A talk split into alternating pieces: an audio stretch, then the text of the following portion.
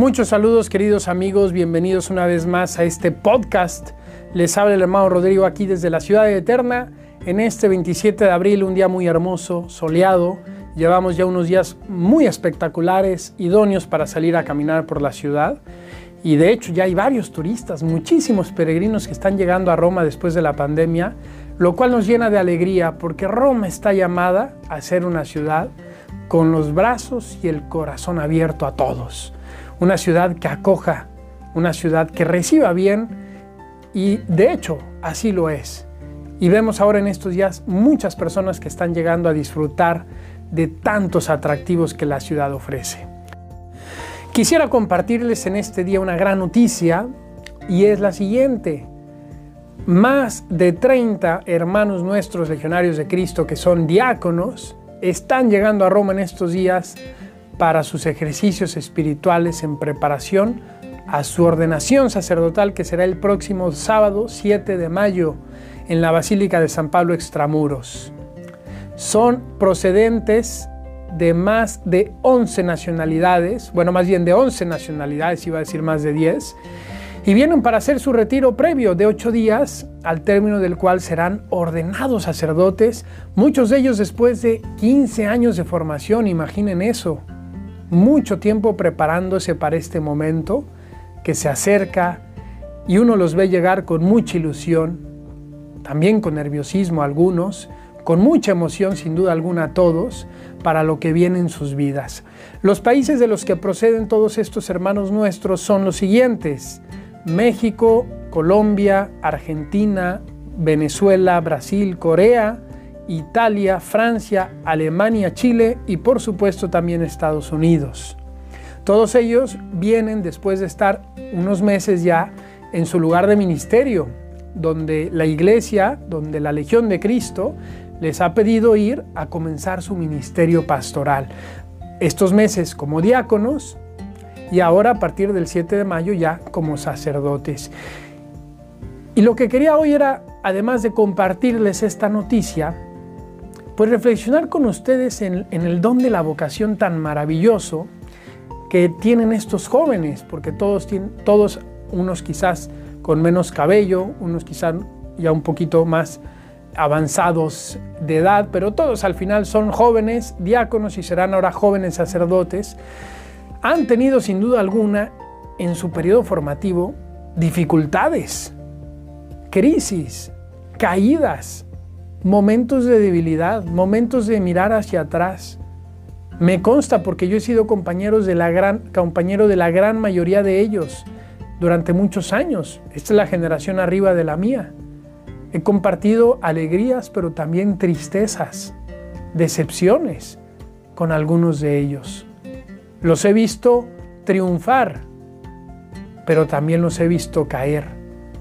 También los he visto abandonarse en algunos momentos a una vida rutinaria, a una vida sin tanta plenitud. Pero lo hermoso es que han perseverado porque han sido generosos. Lo hermoso es que no ha ganado el enemigo.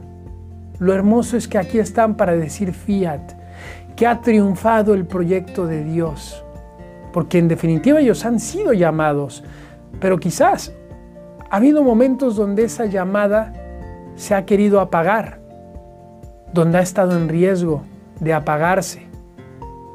Pero la generosidad de ellos ha salido adelante también y sobre todo gracias a la fidelidad de Dios. Y qué hermoso es ver cómo esos hermanos que yo veía hace unos años, pues ahí batallándole en algún aspecto, quizás pensando en dejar la vocación, han perseverado y ahora se acercan al don del sacerdocio, que es a la vez un punto de llegada después de toda esta formación tan larga y un punto de salida, un punto de partida hacia una nueva meta que es la de un sacerdocio santo, porque lógicamente se es sacerdote no para ser un funcionario más. Ojalá ninguno de ellos se consagre en el sacerdocio para eso, ojalá todos realmente aspiren a la santidad, a ser sacerdocios plenos, fecundos, que sean contemplativos de Dios y también contemplativos de su pueblo. Que sean hombres de Dios en la oración, en los sacramentos, en la confesión y también hombres que no tengan pena, que no tengan miedo de estar con la gente, que disfruten estar con las personas en las que también encontrarán a Dios. Estos hermanos nuestros, procedentes de todas estas nacionalidades, serán ordenados en la Basílica de San Pablo Extramuros. ¿Por qué esta basílica dedicada a San Pablo? Porque en la Legión de Cristo nos identificamos mucho con este hombre. Fíjense cómo él pues no tuvo siempre una vida muy ejemplar. Persiguió incluso a los cristianos. Pero en algún momento de su vida se encontró con Cristo y él dijo sí a ese llamado. Él decidió seguirle, entregarle su vida. Y es impresionante ver cómo San Pablo transformó cada lugar donde puso sus pies. No siempre le fue bien. Hubo lugares donde incluso le corrieron le despidieron, no le recibieron bien. Pero incluso en esos, pocos, porque fueron pocos lugares que sucedió eso, hubo gente que se convirtió gracias a su predicación. Pero San Pablo tenía muy claro que no podía ser un misionero si no estaba unido a la vid, si no estaba unido a Dios en oración. Por eso era profundamente hombre de oración. Y eso fue lo que le sostuvo. El legionario de Cristo y creo yo todo sacerdote está llamado a ser un hombre como San Pablo en el sentido de que dedica tiempos fuertes de su día a la oración, pero no se queda la oración para sí mismo y en un éxtasis personal y en un sentirse bonito, sino que eso lo lleva a los demás. Como decíamos los que escucharon las reflexiones cuaresmales, llamados a ser contemplativos y evangelizadores. Y por eso nosotros elegimos esta basílica para ser la sede de las ordenaciones sacerdotales, de alguna manera porque aspiramos a imitar ese ejemplo. Y, e insisto en cómo San Pablo, antes de ser ese gran santo que fue, pues no tuvo una vida muy perfecta. Y esta es una tentación que a veces pasa en la vida de un seminarista, de un religioso, a lo mejor verse tanto a sí mismo que dice, no, yo no estoy llamado a esto, yo no puedo ser.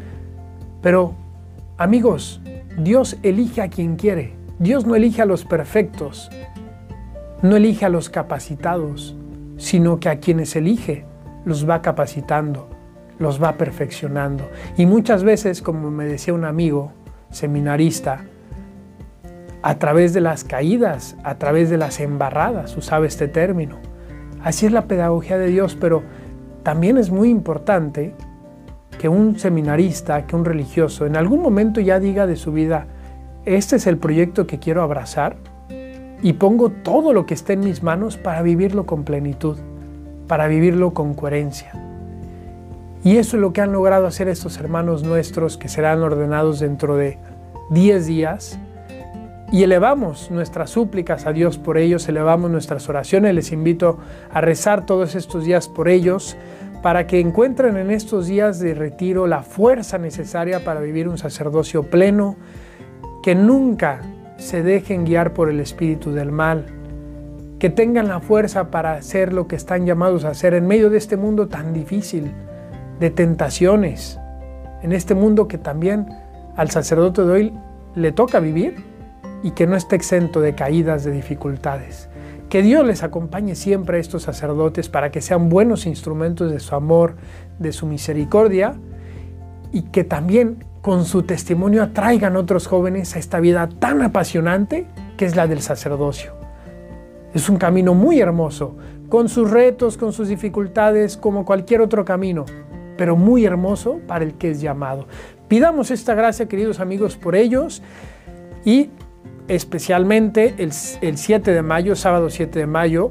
Más adelante en mis redes sociales les compartiré el link de la transmisión en vivo por si alguien quiere seguirla para acompañarlos más de cerca. Les mando un saludo desde Roma, que Dios les bendiga mucho, cuenten con mis oraciones y les pido también un recuerdo en las suyas. Hasta la próxima.